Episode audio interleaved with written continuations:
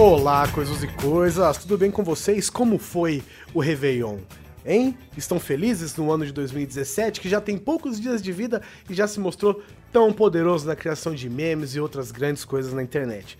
Mais uma vez eu estou de volta para falar e para apresentar para vocês um novo podcast aqui no Grande Coisa Indica, que é o TPM Cast. O TPM Cast é um podcast de variedades também, apresentado quase sempre, mas não exclusivamente, por meninas.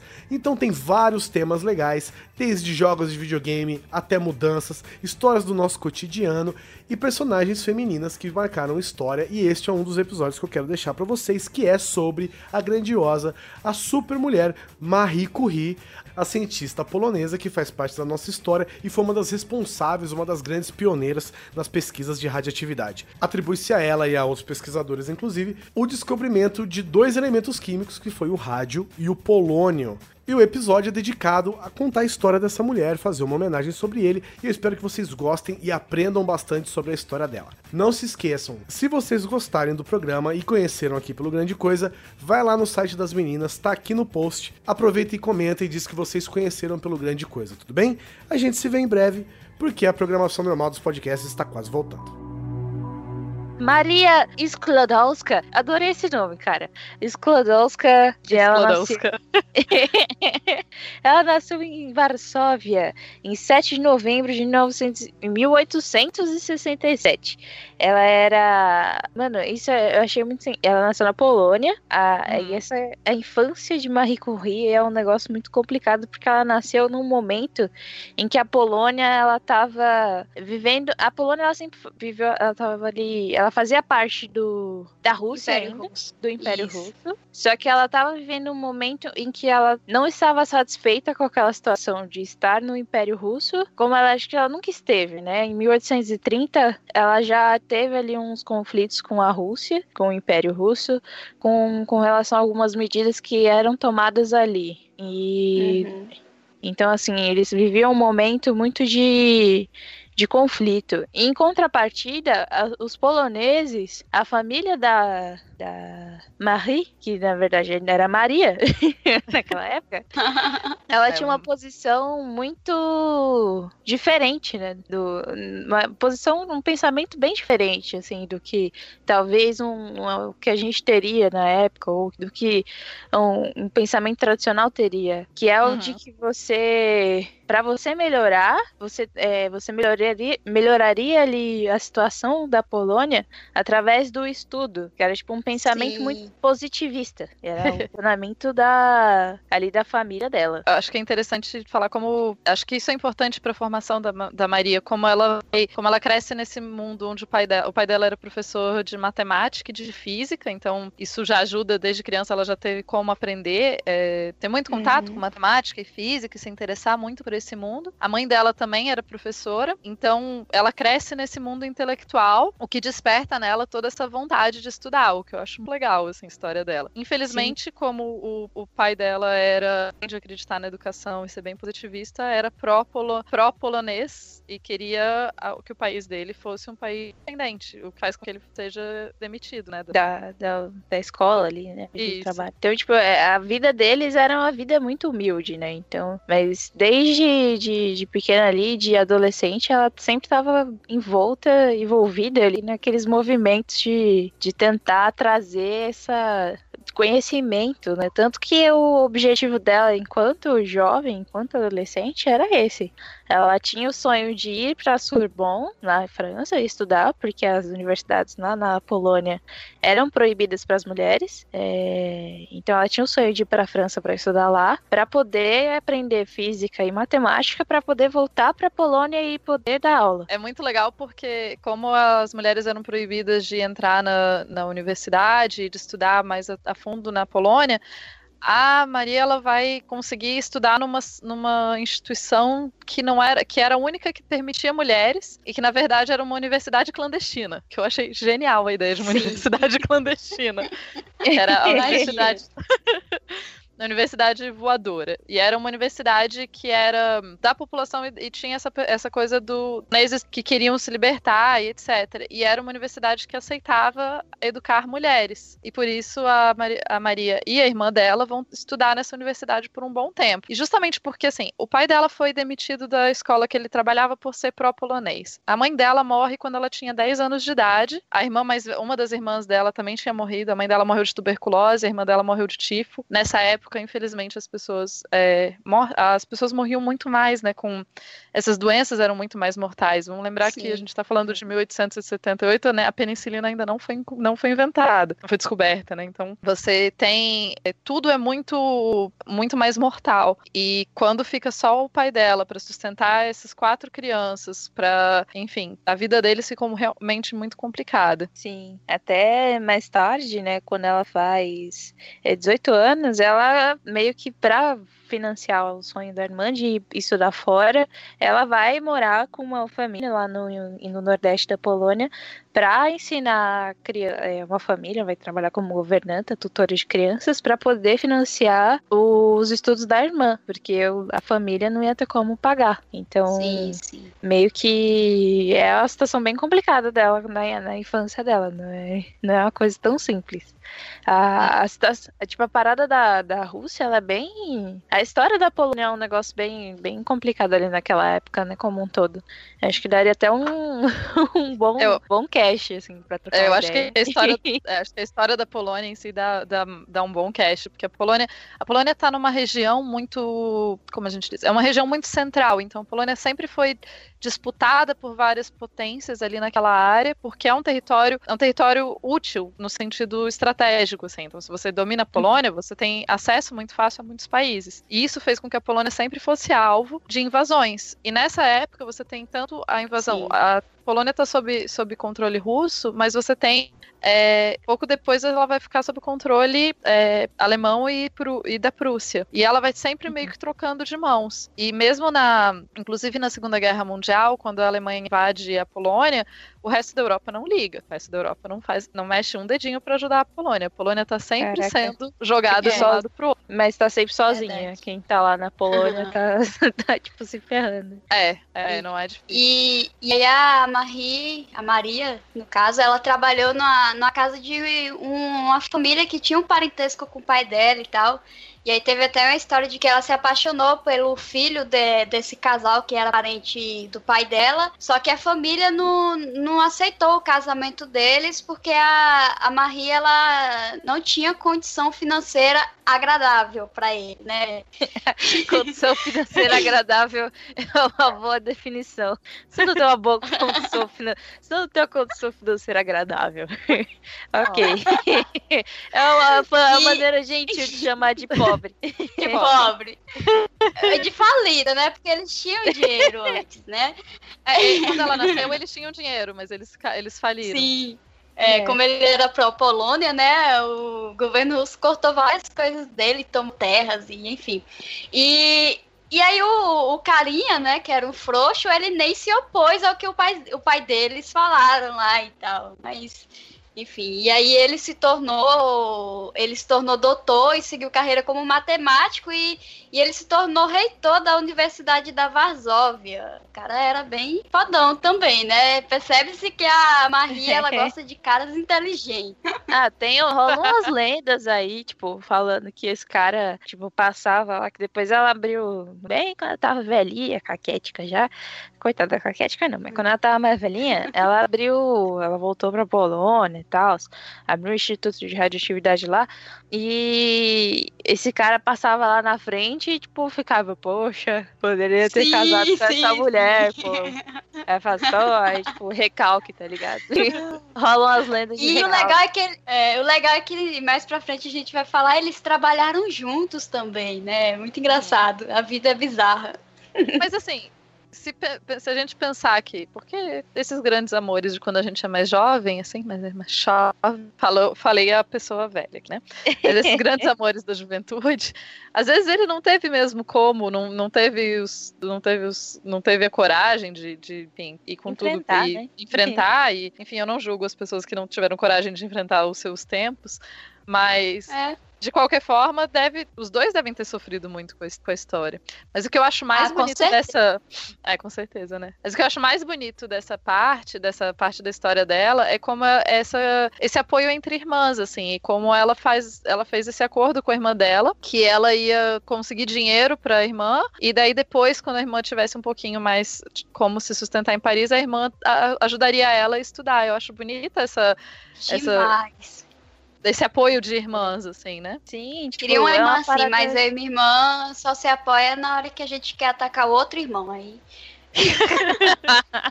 Ai, não, tipo, essa, a história da Marie, ela vai contra até esses conceitos, né, de entrando aí da parada do machismo também, até nisso, hum. porque tem muita gente que fala, muita gente mesmo, que mulher, mulher é invejosa, mulher não apoia é. outra mulher, porque mulher, nossa, mulher só quer ver outra mulher cair no chão, porque, cara, calma, relaxa essa bundinha, vamos lá, vamos com calma.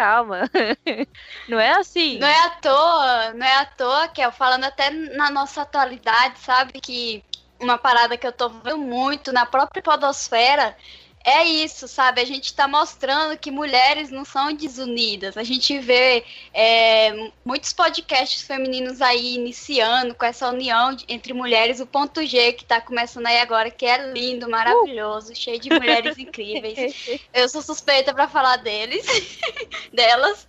Uh, e, e, é demais isso, sabe? É, é uma parada que eu acho assim, tanto antigamente como hoje as pessoas que falam, sabe? Mas na real, tipo, tem uma implicância entre mulheres? Tem, mas não é devido ao sexo ser feminino. Existe uma implicância entre seres humanos e isso, infelizmente, é normal. E, e, é uma parada que a gente escuta muito, sabe? Ah, mulher implica com mulher e tal, mas se a gente for olhar bem mesmo, não é assim, gente, não é. Então. Uhum. Não, e assim, eu acho que. Por isso que eu achei tão importante a gente é, falar bem dessa parte dela, dessa coisa da, dessa, desse apoio. Acho que o termo mesmo que dá para usar é de sororidade, né? Porque. Sim. De como elas se apoiaram e como, na, na verdade, muitas. As mulheres a gente está sempre se apoiando. Só que se construiu. Essa ideia muito forte e quantas vezes todas nós já ouvimos falar essas coisas de que a ah, mulher, mulher tá se atacando, mulher não, mulher, mulher é só falsa, amizade verdadeira é só homem que tem com homem. Não sei se vocês já ouviram Sim, essa. Não. Ah, com certeza. e não, e, pô, a gente tá se apoiando e tá se ajudando e tá fazendo coisas pra gente há muito tempo. E de novo a gente só tá repetindo essa lenda de que a gente não se apoia. Não, a gente se apoia. E exatamente o que você falou, a gente se apoia nos podcasts, a gente se apoia na vida. E claro que a gente ainda tem que aprender um monte, porque a gente cresceu nessa sociedade, a coisa da desconstrução. A gente tem que se desconstruir todo dia, né? Eu vivo sim, cometendo coisas que eu, eu falo, putz, não Ai, devia. Quem nunca? Quem nunca, todo dia, mas é legal. Mas gente... o importante é reconhecer, né? Que Isso. você tá errado naquele ponto e buscar mudar. A gente tem mais a que se apoiar e não tem que competir entre a gente. Ela foi a primeira mulher a ganhar um prêmio Nobel em 1903. Oito anos depois, ela ganharia o seu segundo prêmio Nobel. Outra coisa que eu acho fantástica da história da Marie Curie, mudando um pouquinho de, de foco, mas não completamente, é porque quando ela vai. A irmã dela acaba casando e convida ela para com, com um médico tal, e, um, um político e convida ela para ir para Paris. Ela não tinha o dinheiro ainda para ir, para poder pagar a universidade. Então, Sim. ela acaba ficando mais um tempo, trabalhando mais um tempo, é, se autoeducando, trocando ler, é, trocando cartas com o pessoal e tudo mais. E até que ela vai, ela consegue em 1891, quando ela já tem 24 anos, ela consegue enfim ir para Paris. Eu acho legal porque tipo, ó, para Paris com 24 anos e a gente tem muito essa ideia hoje em dia que você tem que começar a estudar, você não começou a universidade com 16. Exato casado, já não vai conseguir fazer nada. É. Muita gente aqui ao meu redor vive falando isso, sabe? Tipo, ah, Estela, você que sempre foi destaque na história, eu querendo me engrandecer agora no podcast, no seu destaque na escola, aliás, na história. Ah, você ainda não começou uma faculdade. você não começou a faculdade, tá ficando velha, mas, mano, eu vejo como exemplo meu tio. Meu tio começou a fazer faculdade com 28 anos, terminou agora e tal. Então não, não é problema de tempo. O tempo não, não, não, não é o que define quando você vai começar uma parada, não. É o seu querer, sabe? E Sim, a gente tem vários obstáculos que acabam impedindo da gente seguir com esses planos. Então, é, não, isso não define. Negócio de idade não define. É bom começar cedo? Talvez sim, talvez não. Isso depende muito da mentalidade da pessoa. Eu digo que eu, começando a faculdade agora mais velha, eu vou ter um amadurecimento melhor para encarar a faculdade. Com certeza. Bom, meu pai tem 50 anos e começou a faculdade esse semestre, então Olha que lindo. não é Olha que lindo. a idade que define. Não. Gato para vocês. Com certeza. Não, e eu acho legal a gente ver como pessoas que mudaram a história da ciência e que foram pessoas fundamentais e a gente vai falar daqui a pouco quanto a Marie mudou a história da ciência e quanto sem essa mulher a gente realmente não ia ter muito do que a gente tem hoje.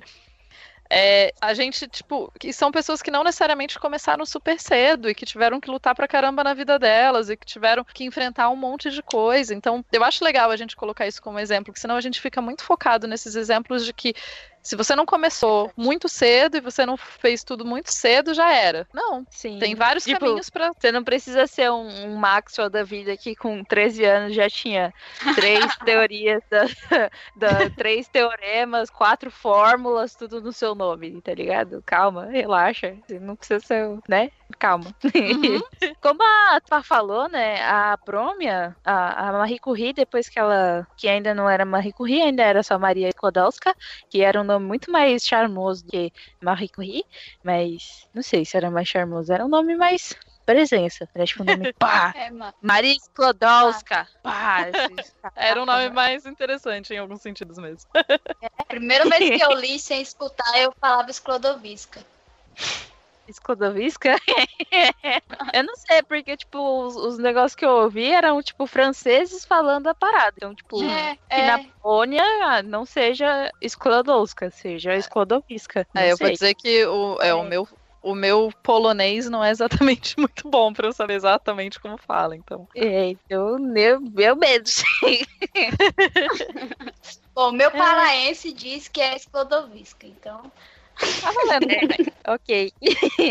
Bom, a, depois do, como a, como a Tupá citou, né, em 1891, a, a Maria Sklodowska, ela vai para Paris e depois que a Brahma se forma em medicina, e aí sim ela se torna Marie, mas ainda é Sklodowska. e aí ela começa a é. estudar é na Sorbonne e, e começa a estudar matemática e física para fazer o bacharelado, para depois voltar para Polônia e seguir aí com com, com o sonho dela de... É interessante de ensinar na Polônia. O que eu acho muito assim, interessante, porque ela, na verdade, ela já tinha, se fosse pensar mesmo, ela com, provavelmente já tinha um conhecimento suficiente do bacharelado, porque ela tinha feito aquela universidade livre e tal. Só que como ela. Então.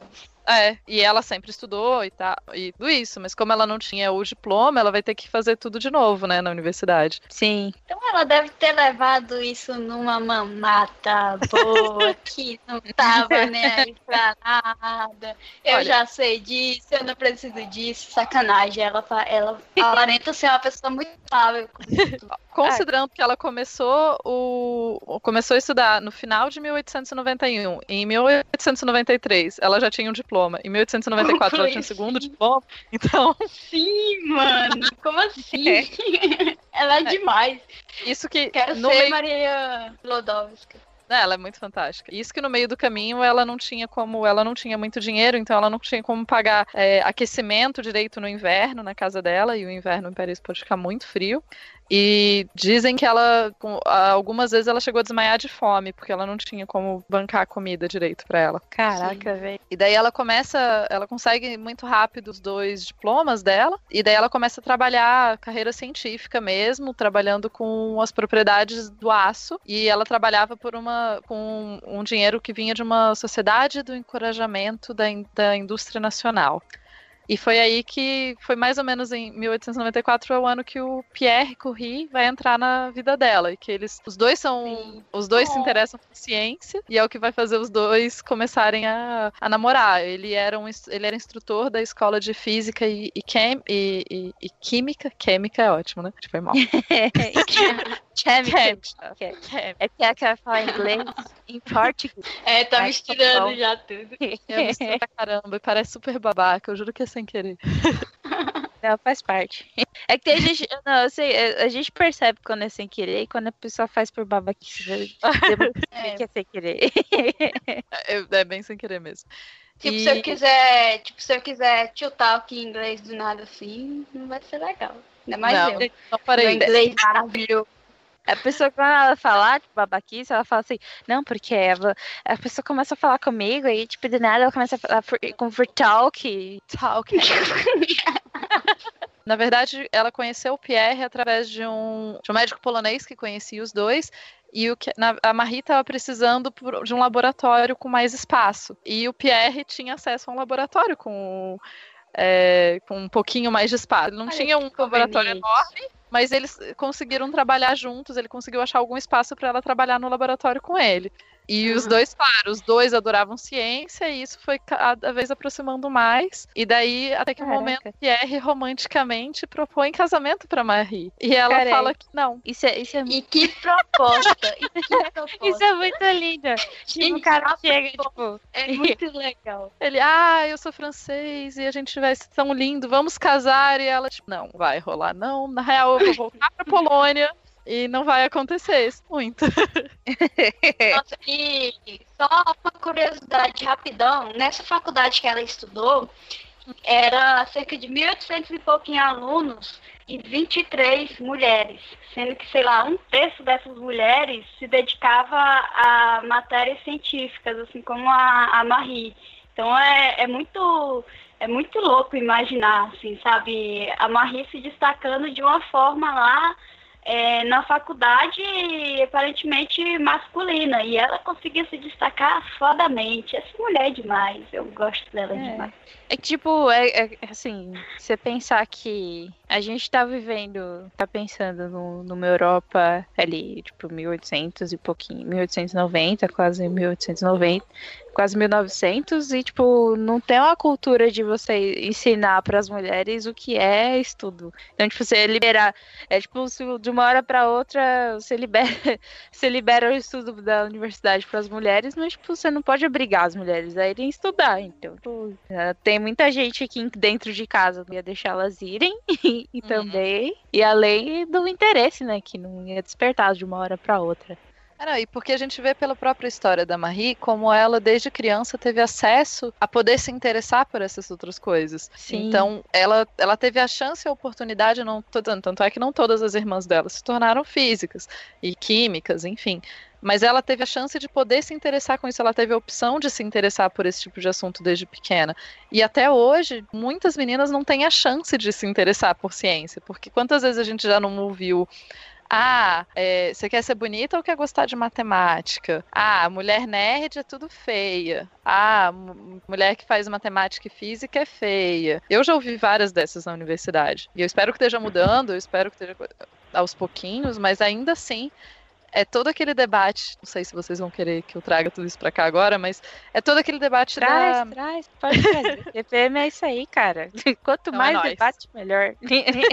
Não, mas é toda aquela coisa de, tipo, quando você vai numa loja de brinquedos, quando eu era pequena era um pouco melhor, mas tem piorado cada vez mais.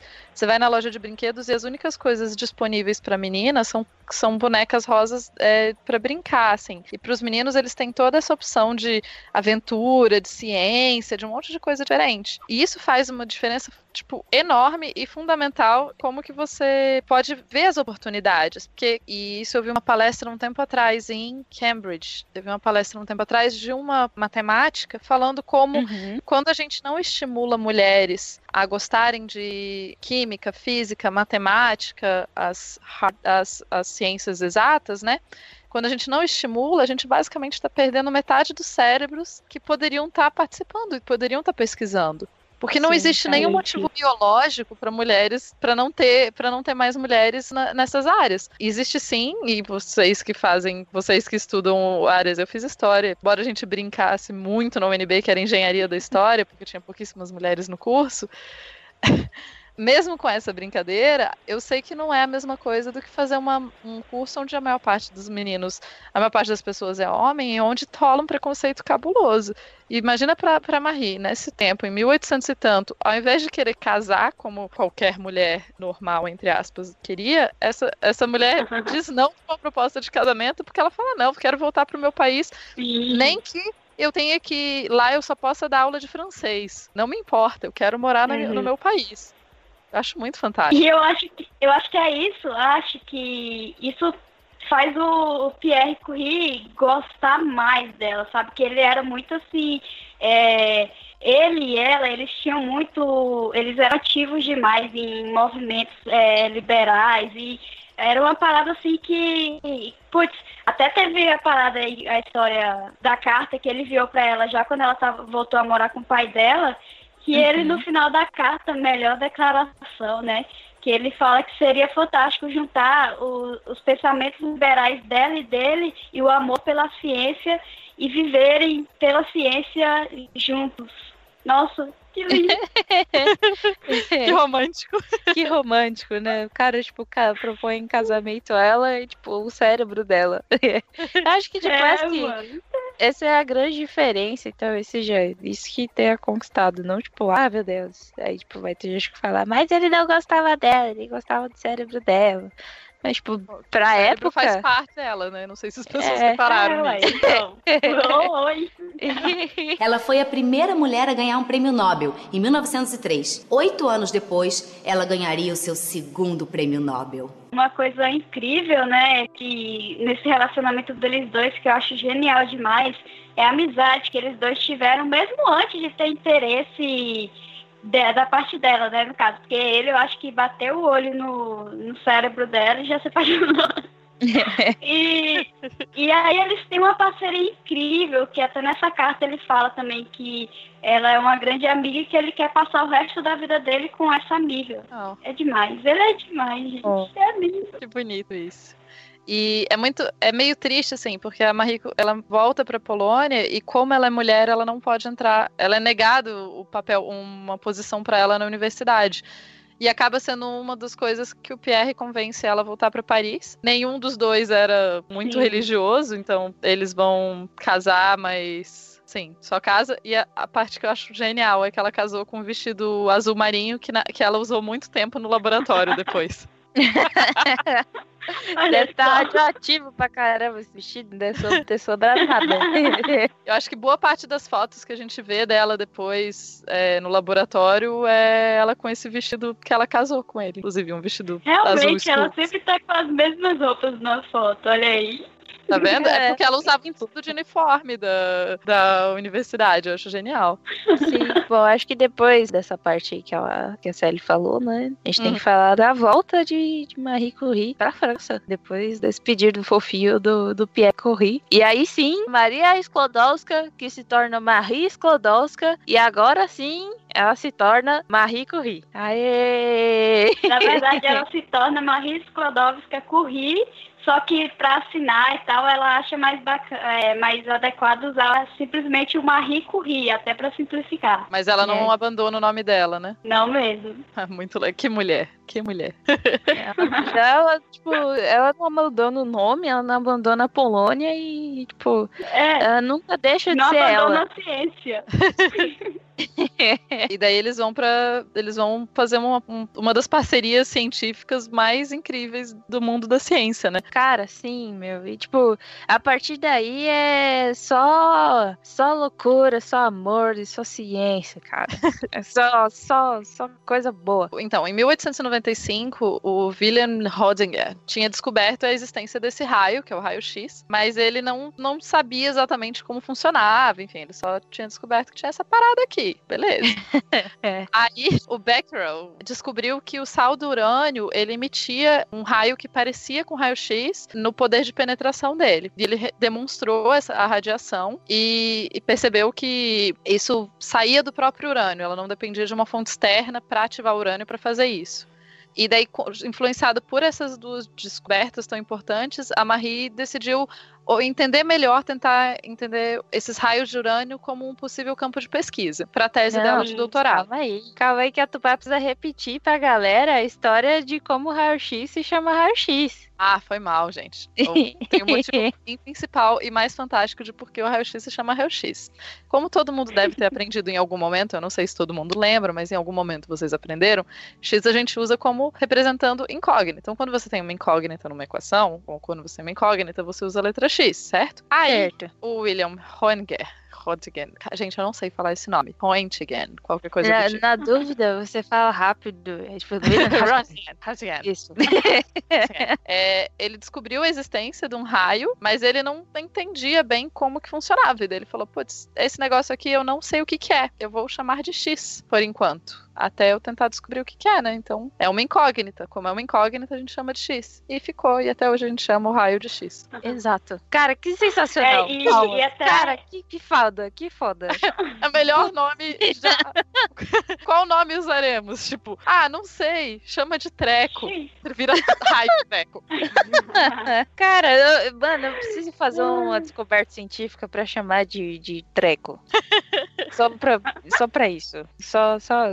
Mas, Uhum. enfim. X está para treco, assim como treco está para X. Sim. E uma parada, é, até já falando da- dessa tese que esses dois cientistas elaboraram, é, o, o Henry ele associava muito a, a fluorescência e e fosforescência dos materiais, né? E ele falava que o brilho vinha disso daí, que tinha um certo brilho que, que esse material gerava. E aí ele falava que era devido à fluorescência e fosforescência, né? Que foi uma parada assim que a Marie falou, não, peraí, vamos realmente ver, né? Que ela começou, ela se interessou muito por essa parada dessa luminosidade que, que esse material emanava, sabe? E foi daí que meio que ela começou a base de estudo dela para o doutorado dela. Sim. É, é importante a gente falar que até aquele momento é, a gente não tinha ainda aquela de- a definição do átomo como, como uma parada que era divisível, né? A gente não tinha o elétron, a gente não tinha as partículas que compõem, e que compõem Não o, tinha isso ainda. o- é, exato. O modelo de Rutherf- Rutherford Bohr, tipo, é, veio depois do, do, do Nobel da, da Marie, veio depois, inclusive, influenciado pela Marie, Pra você ver aí a importância dela e, tipo, dos estudos dela. Então, assim, na, naquela época, pra eles, o átomo era a bolinha que, tipo, juntava com outras bolinhas e que compunham as coisas. Era isso que era o átomo. Era, era aquela parada lá que a gente aprende na química. Primeira aula de química, que é o átomo é indivisível, indestrutível e não sei o quê. É tipo, o primeiro modelo atômico. E é- E assim, como a gente vê como era um tempo difícil para uma cientista, para ser mulher e trabalhar na ciência, o Pierre nessa época ele já tinha ele já tinha uma posição na universidade. Então ele tava, ele tinha ganhado o doutorado dele em 1895 e foi promovido a professor da universidade. Então ele era um professor da universidade já tá, e a Marie Curie não, não tinha uma posição oficial em, em nenhuma universidade. Inclusive isso vai ser um problema durante a vida inteira dela, porque ela nunca vai receber dinheiro suficiente para as pesquisas. Muito do dinheiro dela vem é, do, do marido dela e boa porque não aceitavam uma mulher fazendo pesquisa. Assim, aceitavam pero não mútuo, assim, sabe? Ah, beleza, pode fazer, mas não, ela não tinha o mesmo tipo de apoio que outras pessoas tinham. Aceitavam, mas não reconheciam, né? Isso. Aceitavam, mas fazia a vida dela difícil. E é interessante que quando ela começa. Então, quando ela decide que ela vai é, tentar investigar os raios que saem do urânio com um possível campo de pesquisa, ela usa uma coisa que o próprio Pierre tinha desenvolvido, que era um, gente, é um ele- eletro, eletro, eletrômetro, qualquer coisa do tipo assim, que é um negocinho de medir cargas elétricas. E eu fiz história, eu realmente não vou saber explicar muito melhor do que um negocinho que faz carga, que me- mede cargas elétricas. Mas ela percebeu, durante a pesquisa dela, que o- os raios que saíam do urânio faziam o ar em volta dos raios conduzirem eletricidade. E daí, com isso, ela conseguiu perceber que ela percebeu que isso variava, a atividade variava de acordo com o tanto de urânio composto tal, e daí ela criou a hipótese de que a radiação não era a interação das moléculas em si, mas que era alguma coisa de dentro do próprio átomo. E como a gente falou que nessa época ainda se achava que o átomo era aquela coisa totalmente indivisível, foi ela que conseguiu, foi a partir dessa ideia que ela teve e das demonstrações dela que, começou, que ela conseguiram começar a perceber que não era assim, que dentro do átomo tinha partículas assim. Então, viu, a ciência não seria a mesma. Quer dizer, talvez a outra pessoa tivesse descoberto isso em algum momento, mas não seria mesmo. A gente... E quantas vezes vocês aprenderam isso na escola? Foi, tipo, uma mulher que percebeu esse negócio. A gente nem, nem aprende isso. Sim, eu, tipo, do termo, né? O termo radioatividade foi ela que, tipo, saiu da cabeça dela. Tipo, ela que escreveu no papel. Lê radioativité. Tá lá, ela que escreveu. Com acentos ao contrário. Ou é agudo, sei lá, não sei. Mas foi ela que escreveu. Geralmente na, na química a gente vai lá do modelo atômico, a gente aprende é, átomo indestrutível, divisível, bolinha. Aí já vai pra Rutherford, Rutherford Born, Born Rutherford, não sei o que. Só que eles pulam a Marie Curie, tipo, como se ela nunca tivesse existido. E, tipo, ninguém fala dela, tá ligado? É, é meio complicado isso aí. Isso e que eu acho. Importante. Isso eu acho surreal, como a gente tem mulheres que participaram desse tipo de desco descoberta e elas foram invisibilizadas, assim. A gente não aprende que elas existiram. E, pô, a gente não tá pedindo, quando a gente, quando a gente reclama desse tipo de coisa, a gente não tá pedindo que se conte outra coisa. A gente tá só pedindo que se reconheça o trabalho dessas pessoas, sabe? É, em 1897, lembra que ela casou lá em 1895, dois anos depois, então ela já tá fazendo o doutorado dela e a filha dela nasceu. Então você tem uma mulher que tá fazendo ciência e com uma neném recém-nascida. Então, além de mulher ter começado a universidade mais tarde, ela foi mãe também, que eu acho, Sim. tipo, tá vendo? Carreira científica e carreira na universidade, a gente não tem que abandonar as outras coisas da nossa vida. Se a gente Ao tem alguém... contrário que as pessoas dizem de novo. Uhum. Tá, na cara da sociedade de novo. E aí, como faz? Né? Se você tem um companheiro de verdade, uma pessoa que divide as tarefas e que é pai decentemente, não, não sei se era o caso da Maria, às vezes ela só se divide em várias, mas assim, todo mundo pode ser, não, a responsabilidade de filho não tem que ser da mulher e dá pra gente ter carreiras tão incríveis quanto.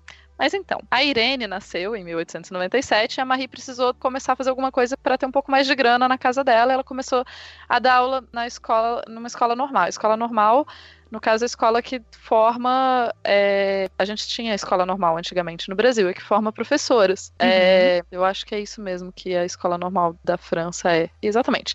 É onde os professores são formados e era, no, era, uma, uma, era uma coisa comum para as mulheres estudarem, para elas darem aula. De... E aqui que entra uma, uma parte interessante, como você falou. A Marie Curie, vocês falaram, a Marie Curie inventou o termo radiação. Só que eles não faziam a mais remota ideia que a radiação podia ser uma coisa perigosa. E eles não tinham um laboratório assim especial a gente está falando de 1800 e pouco. A gente não tem várias, é, várias, gente, várias coisas que a gente entende hoje como sistemas de segurança e coisas importantes para segurança não existiam nessa época. Sim. Eu falei, como eu lembrei, a gente não tinha penicilina, a gente também não tinha anestesia. Então, é muito surreal. Quando você começa a pensar que na Primeira Guerra Mundial não existia penicilina nem anestesia, tipo, as pessoas morriam de infecções básicas, é, é muito, muito triste. Assim, e daí você consegue imaginar a situação, né? Então, eles, o que ele, o laboratório deles, ou assim, a maior parte do, do, do que eles usavam como laboratório era tipo chadinho na escola de física e química. Era tipo um, um depósito, né? Tipo, era até no. A gente viu, eu vi um, um documentário, né? Se ele passou pra gente aí na pauta. Uhum. é, depois a gente passa, pra quem é do, do grupo do WhatsApp, vai, tipo, a Pamela vai deixar aí pra vocês um caminho secreto pra vocês encontrarem encontrar esse documentário, assim. Não sei se, né? Não sei. Uhum. Eu não sei de nada. Vai ser a Pamela. Mas assim, é, ela tem, tipo, tem imagens do local, né? O local, o local tipo, é, é virou meio que um é uma referência histórica. Então, lá na Surbon, cara, os caras, tipo, mantêm ali os equipamentos antigos da época, os vidros, como é que eles eram e tal. É, é bem bacana de assistir. Então, É, é, era tipo um depósito. Era um depósito era. onde ficava. Tipo, ele era. A... É, ele tinha sido onde era o lugar que a escola de medicina fazia dissecação de cadáveres. Então Sim. eles estudavam anatomia, né? Então, a ideia era meio depósito e deixaram eles estudarem. É. Me lembra um pouquinho aquela, aqueles filmes que a gente via na sessão da tarde, que você viu a estufa das casas americanas. Aí, tipo, é tipo aquilo ali, uhum. na sua mente, pra vocês visualizarem, assim. Era tipo aquilo, só que você pensar que ali dentro você não tá colocando plantinha, você não tá abrindo corpos. Você tá, tipo, mexendo com radioatividade, tá ligado? Coisas brilhando e tal tá mexendo com radioatividade, tipo, grávida, num lugar que não tem ventilação, que, que no calor goteira, é tipo, muito que... quente é. e no frio é muito frio. É, e chove tem goteira e Nossa, cara, não sei. Acho que todo mundo naquela época deve ter, sei lá, deve ter tido um câncer ou alguma coisa assim. Que é isso? Ela foi a primeira mulher a ganhar um prêmio Nobel em 1903. Oito anos depois, ela ganharia o seu segundo prêmio Nobel. E já puxando assim a parte mais química, eu não sou química, né? Mas é, eu tentei entender isso, né? Ah, os estudos da, da Marie, eles se baseavam no início muito nessa no urânio, sabe? Só que ela percebeu que o urânio não, não era o único capaz de emitir esses raios dessa natureza fluorescência, sabe? E, e aí ela foi começar, ela inventou é, com esse método que ela inventou utilizando o eletrômetro ou o quartzo, né, mais conhecido quimicamente, ela ela foi verificando quais eram esses outros corpos químicos que também emitiam esses raios. E aí ela teve até a ajuda da, desse cara aí do Eugene, que tinha um, um. Putz, eu não sei nem como falar, mas ele tinha tanto minério disponível que puta que pariu. O cara tinha uma mina dentro do laboratório dele, mas tudo bem. Isso tudo porque ela não tinha, ela não recebia dinheiro da universidade, mas ela dava só, ele conseguia alguma coisa Sim. e eles tinham apoio de mineradoras, davam um jeito de conseguir os minérios. Sim, tipo, ela, ela tinha uma, ela tinha uma lábia, tá ligado? Tipo, ela tinha uma, uma, parada, tipo, ela achava assim, eu sou Marie Sklodowska. Aí, pá, meu nome é Sklodowska. Marie Sklodowska, corri. Aí, tipo, mandava, tipo, um lero, assim, o cara falou assim, isso aqui é o futuro, rapaz. A rádio, rádio, isso aqui já vou falar de rádio. Isso é o futuro, você quer participar do futuro? Vem comigo que é sucesso.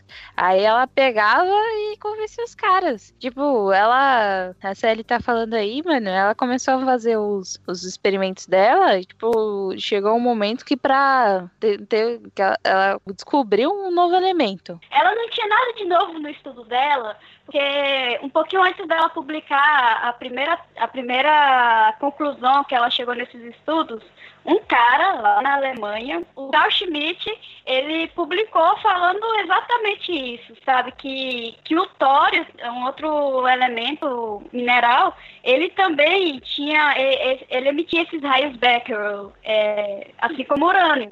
E, e aí ela pegou e falou, putz, já que ele já fez essa parte, então vamos focar em outra coisa. E aí ela pegou e esperou mais um pouquinho para publicar as primeiras conclusões, até porque não, era uma coisa que todo mundo já estava falando, né? É, e aí ela pegou e, com esse mesmo método, ela utilizou outros minérios radioativos, é, que contêm urânio e tório, no caso, né, no, no composto deles, e que foi a, a Pecheblande e a calcolita, que ela começou a estudar, e, e aí ela concluiu que nesses dois minerais, é, eles tinham mais é, esses raios mais ativos que o próprio urânio. E aí ela acabou percebendo que eles poderiam ter mais outro elemento mais ativo que o urânio que causava esses raios, sabe? E aí a partir disso, é, ela pegou a Peche, a e percebeu que ele emitia muito mais forte que o urânio e, e não tinha necessidade de unir urânio a ele, sabe? E foi através disso que ela descobriu esse elemento e ela conseguiu separar esse elemento e juntamente com o Pierre ela decidiu que ela iria dar o nome do país dela, mais uma vez voltando aí a, a o patriotismo dela E ela chamou de polônio. Sim, o polônio foi descoberto pela Marie Curie. A gente não estuda em química. Eu fico impressionada. Uhum. Que a gente estuda que quem descobriu o polônio foi o Pierre e o Henri. Mas não foi bem assim, gente. Quando eles ganharam o, o prêmio Nobel, eles vão ganhar o Nobel em 1903, um pouco tanto depois. Aqui a gente ainda está é, em 1898, então alguns aninhos, eles 1898 quando eles quando eles descobrem o polônio e já em 1902 quando eles vão é, é, vão publicar e tal, e em 1903 quando eles recebem o Nobel. E a princípio o comitê do Nobel ia dar o, prêmio para o professor para os professores Pierre e Henri. E daí teve um membro do comitê, que é um, um matemático sueco, Magnus Guesta Mitaglefter, que ele era, ele achava que as mulheres, ele sempre prestava atenção a mulheres cientistas. Ele contou para o Pierre e falou: "Olha, o prêmio vai sair no, só no seu nome e no nome do, do Becquerel, do Becquerel". Aí o Pierre entrou com uma, uma reclamação oficial e eles adicionaram o nome da Marie posteriormente. E a Marie acaba sendo a primeira mulher Sim. a ganhar um, um prêmio Nobel. Maravilhoso, maravilhoso. Sim, cara. Tipo, porque até porque na época ela não tinha, como a, como a, a Tupá falou, ela ainda não tinha um doutorado né, no nome dela. Então a meio que pro. É, é, cientista é uma um, é tudo um, um bando de, de gente complicada. não vou xingar, porque né, vai que o dia eu ganho o Nobel, aí não achar essa gravação, eu vou. Eles são gente complicada. Então, assim, se você não tem um papel escrito, seu nome, falando doutor, mestre ou alguma coisa, sua opinião não vale de nada, entendeu? Então, tipo. E você que... é mulher e não tem esse papel, então não vale de nada multiplicado por mil. Exato, eu quero isso, era bem isso mesmo. É tipo eu, Kellen, aqui do Brasil, querer chegar lá em Paris falando: olha, gente, descobri um novo elemento. Os caras vão olhar na minha cara e falar assim: aham, uh -huh, vai lá, seu Brasilis, Polônios aí. aí. e, e o, o, o, o bizarro disso também é que antes do Nobel, essas conclusões que eles iam divulgando para o ramo de ciência eles não aceitavam porque era de uma mulher. Então eles questionavam muito ela, ela tinha que provar em dobro. Aquela parada de sempre, né? A mulher, quando faz algo, ela tem que fazer em dobro. E é, até a primeira conclusão, o Pierre virou para ela e falou: Não, você vai assinar sozinha. E ela assinou sozinha, e mesmo assim a Academia de Ciência teve assim, tal, questionou ela e não aceitou a conclusão dela. E aí ela foi estudar mais. E nesse estudo, ela percebeu, ela separou lá o polônio da, da peixe blande, esse nome é fantástico, vou chamar minha filha de peixe blande. É. uh, e aí ela, ela percebeu que a, a própria peixe blande, ela, ela ainda emitia muito mais, radia, é, muito mais luminosidade, muito mais é, raios Becquerel, né?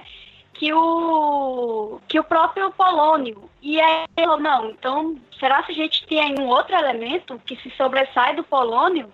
E aí ela começou todo o processo de novo, um processo diferente do polônio, e ela descobriu que realmente tinha um outro elemento é, e eles decidiram chamar de rádio. E até através disso, né, é, dessas duas novas substâncias, ela pegou e, e, falou, não, peraí, esses elementos que emitem esse raio Becquerel, eles têm um determinado efeito. E esse efeito uhum. eu vou uhum. chamar de radioatividade, que é uma atividade causada pelo rádio. Mano, Mano, essa mulher inventou a palavra radioatividade. Vocês Ela é muito incrível. entendendo? A gente usa de uma forma tão natural, né? Ai, a radioatividade. É tipo a gente falar oi. E ela inventou uma palavra. Mano, Não, e pra, e daí, continuando na química, ela, eles queriam, pô, tipo, eles precisavam provar, para deixar, assim, sem nenhuma dúvida que eram novos elementos, o ideal é que eles isolassem tanto o rádio quanto o polônio, conseguissem isolar os dois elementos. Sim. O problema é que, assim, eles conseguiram, eles tentaram, tentaram, tentaram, e infelizmente a, a Marie Curie ela consegue isolar em 1910 o rádio como metal puro e ela nunca conseguiu isolar o polônio é, sozinha, assim, tipo, só o polônio. Polônio, como é um metal radioativo, e eu, e eu imagino que as pessoas lembrem dessa parte da escola, os metais radioativos, eles são radioativos justamente quando a gente está falando, eles soltam raiozinhos de coisa, certo? E daí, conforme eles vão soltando raiozinhos de elétron, certo? Eu não uhum. fiz química. Vamos lá. quando eles saltam raios de elétron, eles vão diminuindo os elétrons e daí eles vão se tornando outras coisas. E no caso do polônio, o polônio tem uma meia-vida de 138 dias. Então, quando, eu não sei quem que isolou o polônio finalmente, mas quando conseguiram isolar o polônio, um, se você consegue isolar o polônio, ele só dura 138 dias como polônio. Depois ele vira outra coisa porque ele perdeu todas as uhum. a radioatividade deles. Só pra não vir o, aquele ouvinte chato que tá esperando a oportunidade da canelada pra vir encher o saco. Pode me corrigir gente... vontade, que eu não tendo muito. eu tô, tenho só memórias do ensino médio. a, a radioatividade, inclusive a própria Marie Curie, ela não entendeu exatamente como isso acontecia, até porque, como a gente falou, não tinha esse processo, a gente não tinha esse conceito de próton e, e, e elétron. Só mais pra frente que vê essa definição. E hoje em dia a gente sabe, a gente tem esse, é, tem esse conhecimento já, a química já tem esse estudo feito, né? E a radioatividade ela acontece quando o elemento se torna outro, e é quando, é quando acontece no núcleo, quando um próton sai do. É, sai ali do, do, ele, do, do elemento, né? E ele se torna outro. Então, assim, o, o, elétron, ele, ele sai também, só que ele, ele sai, só que quando ele, se ele sair, ele não, não torna o elemento outro, ele fica negativo, ele fica positivo. Mas o quando o próton deixa o, o, o átomo, aí sim ele se torna outro elemento. Que aí ele muda lá aquele Z. aquele, hum, aquele Z lá do, até, do, até isso, né? Da tabela tipo, periódica. É, a, a Marie Curie, ela parou um pouquinho a pesquisa dela ali, que logo ela teve a filha dela. Ela não abandonou as pesquisas dela, só que aí teve um outro cara que ele se perguntou, assim como ela, por quê? Por que que causa a radioatividade. E aí foi quando ele foi estudando e ele percebeu que toda essa radioatividade saía de dentro do núcleo do átomo. E aí a gente descobriu que o átomo, na verdade, tinha mais coisa dentro dele, que o fim não era o átomo, que o átomo, além do átomo, a gente tinha outras coisas, né? E que, putz, Imaginar que a mulher influenciou é nisso daí, que hoje em dia é a base. Sim, Sim esse... era só ele, era só ele. e nesse, mas nesse meio tempo aí, de, de coisas loucas acontecendo na vida dela, tem uma tragédia aí. Né? Nada. Aí você pensar que, tipo, a gente tá vivendo aí um momento. A gente tá vivendo aí um momento feliz aí na vida pessoal e na vida acadêmica de Marie Curie. Nobel, com estudos, com descoberta de elementos, muito trabalho, filho nascendo, a segunda filha já, hein? uma filha já, caramba. E então, só que aí em, em 1906 acontece uma coisa muito triste, que o Pierre, nosso querido, nosso queridinho aqui, a gente não conhece muito dele, mas a gente gosta dele porque ele escreveu a carta fofinha para ela, então a gente gosta dele. Tem aqui o nosso selo de cara legal uhum. do TPM Cash. Então, mas aí acontece um acidente e ele escorrega na rua, nas ruas francesas, e acaba sendo atropelado por uma carruagem, que naquela época é bem complicado. Como a tua falou, a gente não tem um avanço na medicina ainda. Então, ele escorregou, bateu a cabeça e o cavalo passou, passou a roda, passou a carroça. Foi, foi esmagado. Ele foi é. esmagado e morreu num acidente de carro. Foi isso. A, Mar a Marie, ela fica é. totalmente devastada com a perda do Pierre, que era o grande companheiro dela. E Sim. ela. O da vida, né? Não só no, isso. na vida pessoal, como da vida profissional ali, né? Uhum. É tanto que quando eles foram receber a, o primeiro Nobel, eles demoraram a receber porque, igual a gente falou, não estava o nome dela. E quem solicitou que colocasse o nome dela é, foi o próprio Pierre. Ele falou: não, a gente não vai receber se não tiver o nome dela aí. E colocaram o nome dela e auxiliado Pierre Curie, mas tudo bem, colocaram, já era um começo. Uhum, porque antes disso, é, quando eles antes deles ganharem o Nobel, é, eles até tinham sido convidados para uma para falar no, no Instituto Real de Londres sobre radioatividade, só que eles impediram a, Mar, a Marie de falar, porque ela era mulher, né? E quem ia ser uma mulher não ia saber falar dessas coisas. A, durante a vida dela inteira, ela teve que provar e reprovar e provar de novo que ela que tinha feito a pesquisa, que a ideia da pesquisa tinha sido dela, inclusive o Pierre trabalhava com outra coisa e ele decide parar de trabalhar com o que ele trabalhava para se juntar a ela. E porque os cientistas, boa parte da, do mundo científico não acreditava que uma mulher pudesse ser capaz de criar, ter uma ideia original de trabalho. Eles até Sim. achavam que algumas mulheres podiam auxiliar, mas uma ideia original. Tipo, é tanto que quando a gente ouve falar de, eu ouvi falar de Marie Curie na escola como, ah, Marie Curie era a esposa de Pierre Curie que auxiliou o Pierre Curie na descoberta científica. Uhum dele na química. Tipo, não conhecia ela como a mulher, a cientista que fez descobertas. Conhecia ela como a mulher de Pierre que, tipo, ela ajudou ele. Tipo, Sim. ah, que legal ela trazer a marmita pra ele. É, tipo, essa era a ideia que eu tinha dele, dela. Tipo, isso era bem triste.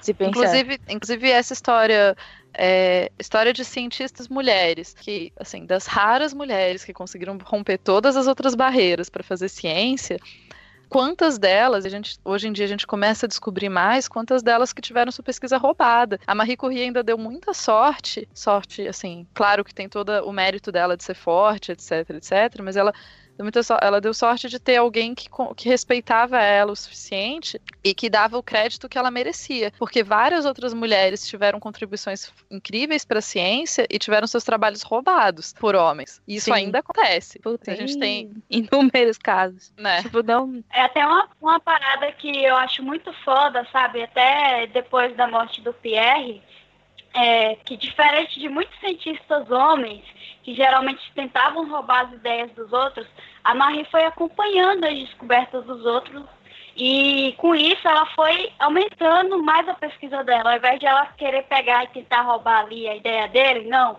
Ela ia lá, estudava dele com a que o cara ali descobriu, que foi até com os raios X, é, que ela se baseava em avançar mais essas pesquisas. Ela não é, é, a gente já vê um posicionamento totalmente diferente, né? Sim. É, de novo, bem... posicionamento de colaboração e não de competição. Pessoalmente, Sim. eu acho que é o que a gente devia ter na ciência. Na vida, né? De uma forma é. geral. concordo, concordo, concordo plenamente. E é até engraçado, né? Porque se a gente for observar, é, daquela época, eram poucos que realmente amavam a ciência. Que eu digo que queria ver ela crescer. E não querer se crescer em cima da ciência. E a Marie Curie era uma delas é, ela ficou muito conhecida também por esse amor à ciência, que ela queria ver a ciência evoluindo, não, não importa se era da mão dela. Ela queria era... ajudar da forma dela e que, que outros também fizessem isso. Era uhum. essa coisa, né, do positivismo que ela tinha desde de, da infância. Do pai dela, também. né? Sim. Ela foi a primeira mulher a ganhar um prêmio Nobel em 1903. Oito anos depois, ela ganharia o seu segundo prêmio Nobel. Depois da morte do, do, esposo dela, né, do Pierre Curie, ele Tragédia tinha um cara... trouxe algo, né? É, a tragédia é bem trágica. Caraca, mano, você pensa, putz, cara. Vou ali, esposa, minha querida Marie, Marie Curie, meu amor, mon ami, mon ami. Vou lá. Je t'aime. Vou ali comprar um pãozinho, a baguete, né, embaixo da Torre Eiffel, já volto, viu? Já volto. Aí, e aí ele escorrega no, no, cocô de cavalo, bate de cabeça, morreu, acabou. Aí você, você percebe... duas meninas duas menina pequenas para criar num mundo onde você não tem um emprego, você tem um emprego que te paga pouco. Olha que, que, que momento bom. Uhum, Sim. Que Radioativo, bom. fazendo pesquisas radioativas complicadas. é, é isso, cara. Por, é por isso que o pessoal fala que as filhas da Marie Curie comeu rádio. Meu Deus, calma, Meu Célia. Célia é sério, tá ela, ela as pessoas comam rádio, calma. Putz, cara, ela tá insistindo nessa parada de comer rádio. Imagina as pessoas brilhando o tempo todo, gente, tipo nos Simpsons. Ai, caraca, velho. Mano, eu sei, o, o, editor, ele é muito legal e ele provavelmente vai cortar todas as piadas de rádio que a série tá fazendo. Não. Mas, putz, caraca, velho. Tá foda. Mas, enfim. É, depois que ele morre, né, ele ocupava uma... Ele era professor de física na Sorbonne. Ele ensinava, tipo, como ele era doutor, ele dava aula pra, pra graduação lá. E como ele morreu, quem ocupa a vaga na Sorbonne, como sendo a primeira professora de física da universidade, é a Marie Curie. Olha que sensacional. Primeira, primeira mulher. Primeira professora da universidade, né? Pensa só, cara, que sensacional. Olha, não, eu não tenho explicação para essa mulher. Sinceramente, gente, Harry Potter. Não, eu acho que isso é uma, isso é uma parada legal, porque mostra que apesar de tudo, a Sorbonne era um, tinha um posicionamento que, poxa, ok, independente de tudo, a gente ainda tá valorizando o que, o que é melhor, né? Tipo, ela tem a melhor capacidade para dar aula, então a gente vai colocar ela. Se ela é a que tem melhor capacidade, a gente põe uhum. ela, ponto acabou. Não é porque ela, a gente chega, ela é mulher que a gente não vai colocar. Então, é, mas, mas também é... tem, a gente tem que considerar que é, não é porque ela não é mulher, mas enfim, né? Ela tinha um Nobel que facilitava muito nesse sentido. Sim. E não vamos achar que a universidade era boazinha porque não era. É, é. E tanto é que ela tenta o que ela queria. Ela queria fazer um laboratório em homenagem ao Pierre e ela tem que ameaçar sair da universidade para a universidade dar, dar, algum dinheiro de pesquisa para ela, para ela poder fazer um, para ela poder criar o um laboratório. Eles, Sim. É, porque ela, ela acaba criando é, um instituto que hoje em dia se chama Instituto Curie, que era o Instituto do Rádio, é, em conjunto com o Instituto Instituto Pasteur. E eles, na verdade, o, o, o diretor do Instituto Pasteur está desapontado pelo fato de que a universidade não tinha dado um laboratório para ela. Eles permitiram que ela fosse prof, professora, mas eles não deram um laboratório de verdade para ela. Então ela teve que ameaçar sair da universidade e trabalhar só no Instituto Pasteur para a universidade, enfim, dar um é, permitir algum dinheiro para ela de pesquisa para ela. Então assim, não, não adiantou ter um ter um Nobel, ela precisou é. É. ameaçar para poder conseguir o negócio. É, é ela precisou ganhar outro pra conseguir. ela ainda não tinha o outro, mas ela precisou. É, então. É que ela tem que provar novo, né?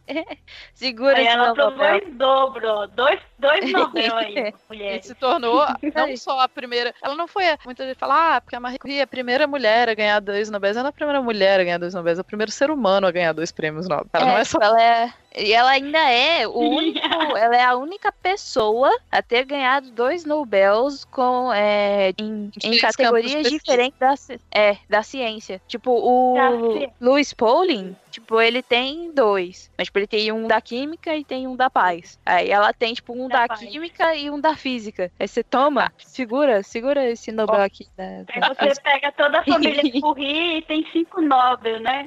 É porque as filhas dela foram também ganhar Nobel imagina você, tipo. Imagina você ser filha da Marie Curie. Tipo, deve ser fantástico, Nossa. mas deve ser, tipo, horrível, assim, né? Que, tipo, ah, minha mãe tem dois prêmios tem que Nobel. Nobel mesmo, porque minha mãe é. tem, meu pai também tem. Então eu vou ter que ganhar.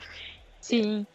Eu acho que Agora... só tem, tem um genro dele só que não ganhou o Nobel. Devia ser, tipo, a galera devia fazer piada na mesa de, na mesa de almoço, assim. Ah, Ele é, não foi fracassado. É o melhor negro da família. tipo, cara, ah, poxa, eu ganhei um. Ah, ganhei uma medalha em honra aqui, honra ao mérito. É o Nobel? Não é o Nobel. Então, fica quietinho aí. Vai, vai pegar água pra mim, por favor. Com licença. Nossa.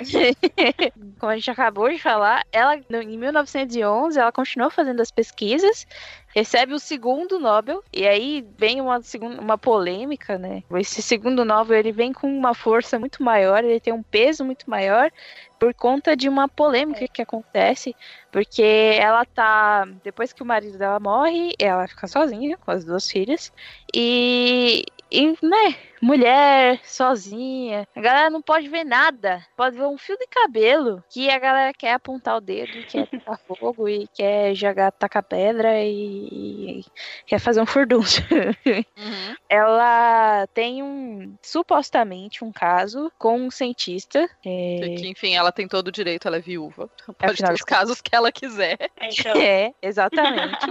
Só que como ela é uma mulher, ganhou um Nobel e dá aula, e que na época que ela começou a dar aula, já deu, foi notícia em jornal, inclusive uma das manchetes foi, é, se eu não me engano, eu vi isso no documentário também, é, é onde vamos parar, uma mulher dando aula na, para alunos de graduação, é, como que nós que vamos manter, é, que horror, como que nós vamos manter a soberania dos homens, uma coisa assim, tipo, estava no jornal, não é? é. Mas era assim mesmo, não, não, esse tipo de coisa não era considerado errado de se falar, né? A gente está falando de um outro período.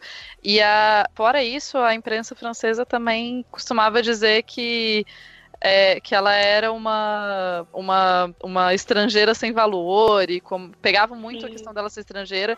Ela chegou a ser, e eu vou colocar aqui, assim, ela chegou a ser, pela, pela imprensa da direita, ela chegou a ser acusada, e se acusada só, só é uma acusação porque essa imprensa achava isso ruim, porque não, não mas ela chegou a ser acusada, entre aspas, de ser judia. Imagina aqui. Caraca. Oh. Como se isso fosse. A própria mídia colocava ela muito como uma exceção. Eu li até um artigo muito bacana que ele falava que se uma mulher faz algo mal feito, é típico de seu sexo, de todas as mulheres.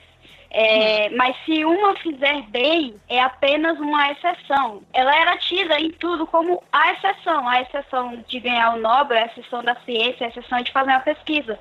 E isso, hoje em dia a gente olha assim, é, é, é bizarro, né? Imaginar, você é reconhecido como uma, uma exceção. A gente analisa Sim. bem e vê que isso não é algo bacana, sabe? Tipo, uhum. só ela que pode pensar, só ela que pode fazer ciência. As outras mulheres estão ali para serem dominadas pelos homens, porque eles que têm que estar no poder. E era muito isso que os jornais traziam, fortemente. Claro, e, tipo, é, é, bem, é bem complicado, né, de você parar para pensar. O escândalo que ela se envolve, entre aspas, dela ter tido esse affair, esse, esse caso com, com outro cientista, esse, ele teria sido estudante do Pierre, ele era casado e, e ele era cinco anos mais novo que ela. E esse é um outro tema que é muito normalmente se fala, né? Que mulheres mais velhas, a gente. as mulheres, quando elas envelhecem, a gente, elas perdem o direito à sexualidade, né? Elas não podem mais. Sim. Ainda mais viúva, né? Imagina. Aí, uma mulher que namora um homem cinco anos mais, mais novo, que, que absurdo. Se fosse um cara que namora uma menina 15 anos mais nova, nossa, que sorte a dele. Agora, uma mulher não. Tá? É loba, tá tentando explorar, enfim. A gente já vê como que que a Madonna é. Leva a imprensa negativa o tempo todo na cabeça dela por qualquer coisa que ela faça. E daí, sim, quando ela volta, sim. ela tava. Quando saiu esse escândalo na imprensa, ela não estava no país, ela estava ela tava fora, ela estava na. Acho que ela estava viajando, não lembro para onde que ela estava viajando. Tava na Bélgica. Enfim. Aí quando ela volta, tem, tipo, uma, um, um grupo de pessoas para matar ela, assim, para linchar ela na frente da casa dela. E ela tem que se esconder com as filhas sim. dela na casa de um amigo. Que até, né, teve esse caso e foi logo logo né, é, o pessoal lá do, da Academia de Ciências falou para ela, não, não vem receber esse Nobel, que a galera tá querendo me matar, me trucidar. Não, eu vou receber o meu Nobel e pronto. E ela vai lá com a cara limpa, o nariz empinado, recebe nada mais, nada menos do que das mãos do rei. Pronto. boca, gente, cala a boca, é mais que rir. Não, e tipo, o mais incrível do prêmio que ela recebe é o discurso dela, né? Que ela chega lá na frente e fala assim: É, eu gostaria de receber aqui o prêmio, não sei o quê. E ela fala: é, gostaria de declarar que o, todos os. É, que os meus feitos na ciência eles são independentes da minha vida pessoal e o que eu faço ou deixo de fazer com a minha vida é, não influenciam no do que eu tenho para beneficiar a ciência. Tipo, uma coisa nesse naipe, Sim. porque eu não sei exatamente as palavras dela, mas. E no começo e... do discurso, a primeira frase dela, ela dedicou toda a, a, a toda a, as pesquisas dela e o prêmio ao marido Pierre Curie. Toma sociedade. Pá. E aí, né, se foi verdade ou não a parada do do, do, é. do caso, né, você não sabe, mas, tipo, porra, é aí ela já manda, tipo, uma cortada assim na cara, ah, segura aí essa marimba, mano. E, e o que, eu, o que me deixa triste, mas não surpresa, mas olhem em volta e vejam quantas mulheres cientistas têm todo dia o seu trabalho questionado, porque ela, ah, mas ela tem uma foto de nude, ah, mas ela faz não sei o quê, ah, mas ela tem mais um, ela teve mais de um namorado, ah, mas a gente não vê as pessoas questionando isso. E isso não influencia no seu trabalho. É só Sim. ver num exemplo mais bobo, mas é, que tem um pouco a ver com, com, com, a minha vida e o meu trabalho, a academia é muito cruel para as mulheres. Então, se você quer um trabalho, você quer ser uma cientista respeitada, e a gente ouve muito isso, tipo, ah, não usa maquiagem, não fica usando roupa, roupa bonita, você fica, pô, melhor você se vestir mais simples. As minhas amigas que eu tenho algumas amigas que são da engenharia e todas elas me falam, tipo, pô, não, a gente não pode usar esmalte é, colorido, não pode usar batom, não pode usar, tipo, não pode usar quase nada, porque senão você tá, tipo, tentando se mostrar, ou você não tá sendo séria, ou você não tá sendo profissional, enfim. A gente, então a Marie Curie, há mais de 100 anos ela tava, ela tava lá lutando contra essas coisas e tentando mostrar que, tipo, a vida pessoal dela não tem nada a ver com o trabalho dela e que uma coisa não influencia a outra. E mais de 100 anos depois a gente continua tendo que repetir as mesmas coisas e continua tendo que dizer: a nossa vida pessoal não tem nada a ver com o nosso trabalho. E a gente tem direito de fazer. A gente tem direito de casar ou não, de, enfim, fazer o que quiser. Nossa, que ódio que dá ferve o sangue aqui. Sensacional. Seria um belo final de cast, mas não é um final. Porque essa mulher é tão foda, mas tão incrível, porque a vida dela não parou aí. Não para por aí, né? Porque não para por aí. A gente tá quase duas horas de gravação. E você não tá entendendo que tal. Ela não parou por aí. Porque depois disso. E a gente já passou por cima de um monte de medalha que ela recebe, né? A gente já passou por cima de um monte de coisa na história que, puta que pariu. Mas Sim. se a gente for falar de todas as medalhas da, da Marie, a gente não vai conseguir terminar nunca. Como a Marie Curie descobriu é, já lá atrás, junto com o Pierre, eles vão publicar alguns artigos falando sobre que os raios do rádio são, são bons para contra é, doenças e tumores e tal. Mas mais do que isso, como imagino que todo mundo já tenha feito, raio-x serve para a gente descobrir se as coisas estão quebradas, no caso das coisas dos ossos. E Sim. infelizmente a Marie e o Pierre eles não, é, eles não patentearam a descoberta dos elementos, então eles não vão ganhar dinheiro com a enorme indústria que vai surgir a partir disso. Mas ela percebeu, a Marie Curie ela percebe que na, durante a guerra eles precisavam de centros radiológicos perto das linhas de batalha para ajudar os médicos da linha de, das linhas de batalha. E daí ela fez um estudo de radiologia, anatomia, uma coisinha rápida e mecânica automotiva. Ela resolveu, ela criou. Gente, olha é... essa mulher. Então ela cria uma, ela cria é, estações móveis de radiografia é, que eram conhecidas como Petit Curies, os pequenos Curies. E ela, ela passa a ser a diretora da, Cruz, da radiologia, do serviço de radiologia da Cruz Vermelha e vai operar a partir do, de 1914. Ela, a filha dela de 17 anos, a Irene, é, que é a primeira filha dela, a ajuda uhum. em tudo e ela criou então esse, esse, esse equipamento, esses carros que vão dirigir por aí. São 200 unidades radiológicas que vão tra trazer do a, apoiar o esforço de guerra. Além disso, ela treina várias mulheres para poder participar e operar ela, né, aquele equipamento. Isso. Ela dirige os carros na, na, na, durante a guerra. Ela vai dirigir esses caminhões para a guerra. É, e além disso, ela, a gente, olha que coisa fantástica. Ela começou a produzir umas agulhas que eram ocas e com que tinham rádio, é, rádio emana, é, emanações de rádio, que depois é uma coisa radioativa tal, mas, mas mais tarde foi identificado como, como se fala isso em português? Radon? Nas minhas notas eu esqueci de olhar. Enfim, mas isso era usado para esterilizar tecidos infectados. De novo, a gente lembra que não tinha penicilina, as pessoas morriam de infecção. E isso vai, assim, ser uma coisa incrível para salvar vidas. Sim ela acaba tendo muito pouco trabalho acadêmico nessa época, o que é mais do que compreensível, porque ela tá, enfim, ajudando, né? e a França tá completamente devastada, não tem como? É. Não tem cabeça, o cara. O instituto dela foi.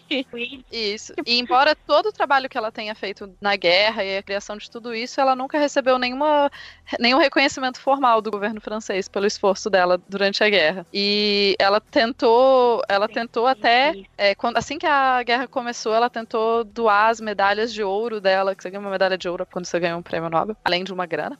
Mas ela, ela tentou doar, mas eles não aceitaram. Mas ela era também o. Assim, ela foi. Tentando falar, ela era, tipo, a pessoa que comandou todo um esforço de guerra é, para salvar pessoas durante a Primeira Guerra Mundial. É muito incrível. Sim, cara. E, tipo, independente de toda a, o ódio e de todo a, a, negatividade que ela tinha recebido antes, sabe?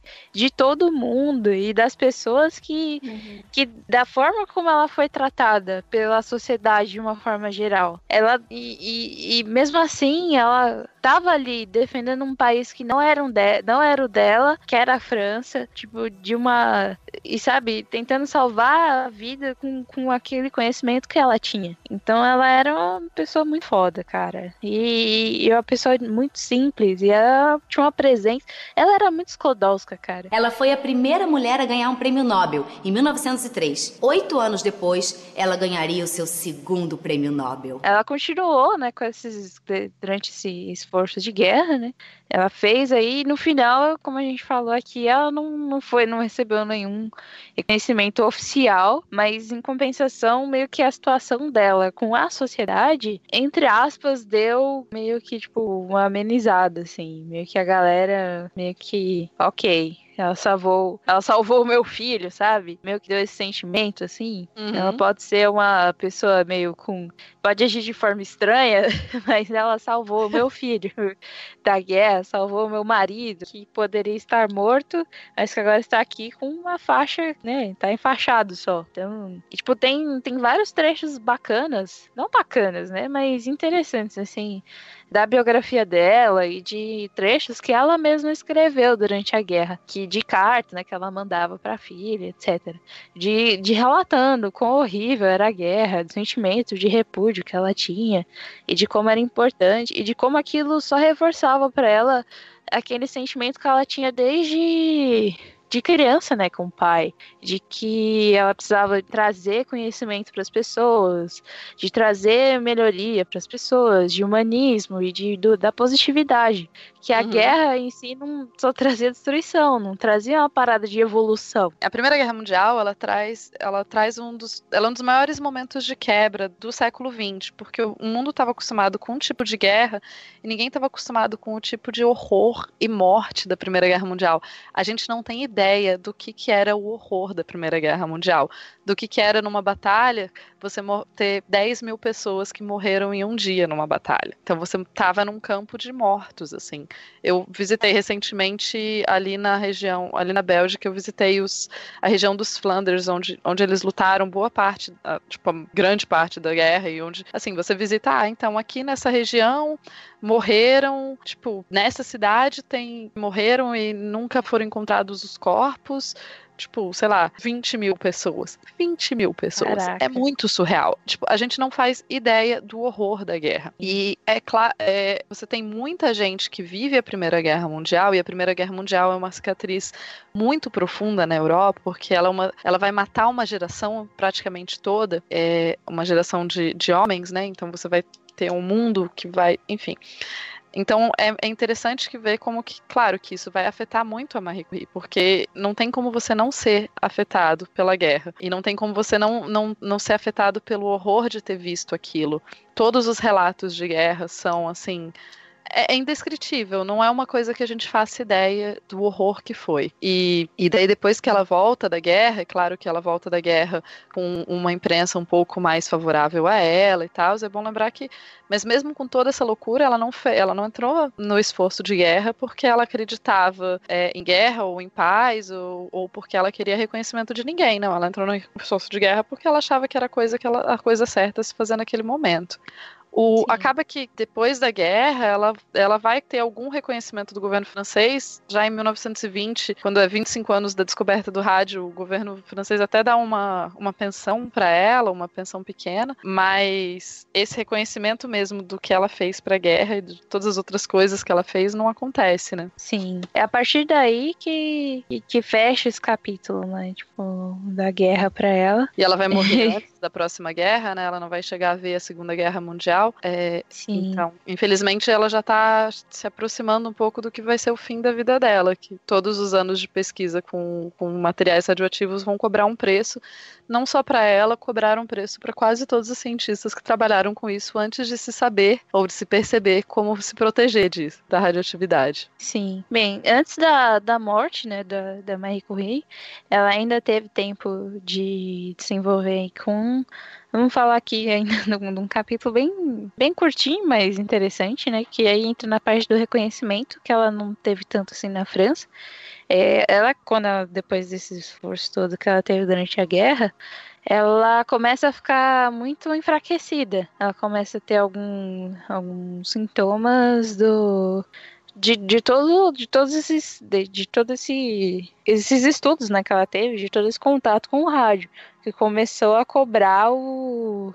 de que começou a cobrar ali o seu retorno, assim, por assim dizer. Ela vai conseguir trazer mais mulheres para a ciência, ela vai conseguir lutar pelos direitos das mulheres em várias outras frentes. Ela vai é, ganhar muitos prêmios e a gente, ter, a gente poderia ficar aqui falando mais, acho que mais uma hora, pelo menos, sobre. Embora a gente já está gravando uhum. horas, mas sobre todos Sim. os prêmios e todas as coisas, outras coisas incríveis. Ela vai viajar para vários outros países, vai dar. Inclusive pro Brasil, palestra. cara. Ela veio pro Brasil. Sim. Ela veio visitar as águas da, da, da de Lindóia. Lindóia. Isso. de Lindóia, a garrafinha aqui de, de São Paulo. Olha aí. É, ela, águas é, radioativas, né? Por isso que ela veio, né? Claro. Inclusive, hoje a gente bebe engarrafada água de Lindóia, mas enfim. Ela. É, não, e é muito. Ela tem um instituto, o Instituto Curri até hoje tem, uma, tem bolsas que são dadas para várias áreas, não só na química. Pessoas da teologia podem ganhar bolsas da Marie Curie também. Eu tenho uma colega que ganhou. Só pra Caraca, que falar. sensacional. que massa. Então, ela. E além disso, ela vai participar. Assim, sério, ela cria muitos institutos, ela cria muitas formas de pesquisa. O próprio Instituto é, do. do Na Varsóvia, em Varsóvia, né? É, eles, eles têm quantos? Tem quatro outros prêmios Nobel, Nobel só, só do instituto dela. Foi uma coisa que eu li esses dias e eu achei fantástico. Interessante falar que, assim, por mais, por mais incrível, fantástica e maravilhosa que a Marie Curie tenha sido, a gente tem que também não pensar em querer ser a Marie Curie, pensar em ser nossas próprias pessoas incríveis e não copiar exatamente o que ela foi. É, era uma, eu vi um quadrinho esses dias que apareceu uma Marie Curie zumbi para falar com a menina e ela falava: "Eu tô cansada das pessoas acharem que eu sou o único modelo de mulher incrível na ciência. Eu não sou. Eu sou uma das milhares de mulheres que fizeram muito trabalho. Eu dei a sorte de conseguir ser mais reconhecida e de, claro, ela era genial e tal, mas que ela é, provavelmente, claro que não dá para falar isso, mas é muito provável que ela mesma quisesse que a gente fosse é, tipo, a mulheres gente mesmo, né? Fosse é, original. mulheres, isso, que mulheres façam trabalhos originais e sejam incríveis como vocês mesmas, não precisa ser necessariamente o modelo que ela foi. Isso eu acho super importante da gente pensar. Fica aí, galera, para você vocês refletirem. Não importa o que você gosta, se você gosta de arte, se você gosta de química, se você gosta de física, matemática, se você gosta do que, que for, se você é uma boa, se você for bom nisso, corre atrás. Não importa se você é homem, se você é mulher. Se você é um cara que gosta de balé, vai fazer balé. Se você é uma menina que gosta de futebol, vai ser uma jogadora de futebol. Se você é um cara que gosta de gastronomia, se você é uma menina que gosta de gastronomia, faça coisas legais e mande pra gente comer. Legal. a gente vai gostar muito. então é. é. isso, cara. Não dos sonhos. É, e vocês, pessoas que têm filhos, não deixem seus filhos presos em estereótipos de gênero, de que mulheres só gostam de coisas fofas e meninos só gostam de coisas de aventura. Mulheres gostam de. Meninas gostam de coisas de aventura e meninos gostam de coisa fofa. Homens também têm todo o direito do mundo de gostar de, é, de rosa, de purpurina, e isso não faz. Isso não tem a ver com, com gênero e orientação sexual de ninguém. Então, estimulem as pessoas a serem o que elas querem, o que elas são, e não, enfim, o coloquem você acha que elas devem ser. é, exatamente. Isso aí, galera. Então, isso aí. Muito obrigada, Tupá, pela sua participação. Vai ter link Muito aí obrigada. no post do ponto G e das redes sociais aí da Tupá também, se você isso. quiser entrar em contato com ela. Isso, isso, é isso, pode entrar em contato comigo. Valeu demais, Tupá, por topar participar dessa gravação. e, e, gente, vai ter link também, inclusive, do episódio do Dose de Chocolate, onde a, a Ira participou com a gente, a Ira lá do ponto G também, que vai estar. Tá, a Ira e a Ju, que vai estar tá incrível, tá lindo. Oh. Eu amo essas três. Oh, que... oh. que bonito. Oh. A série, a série é fangirl.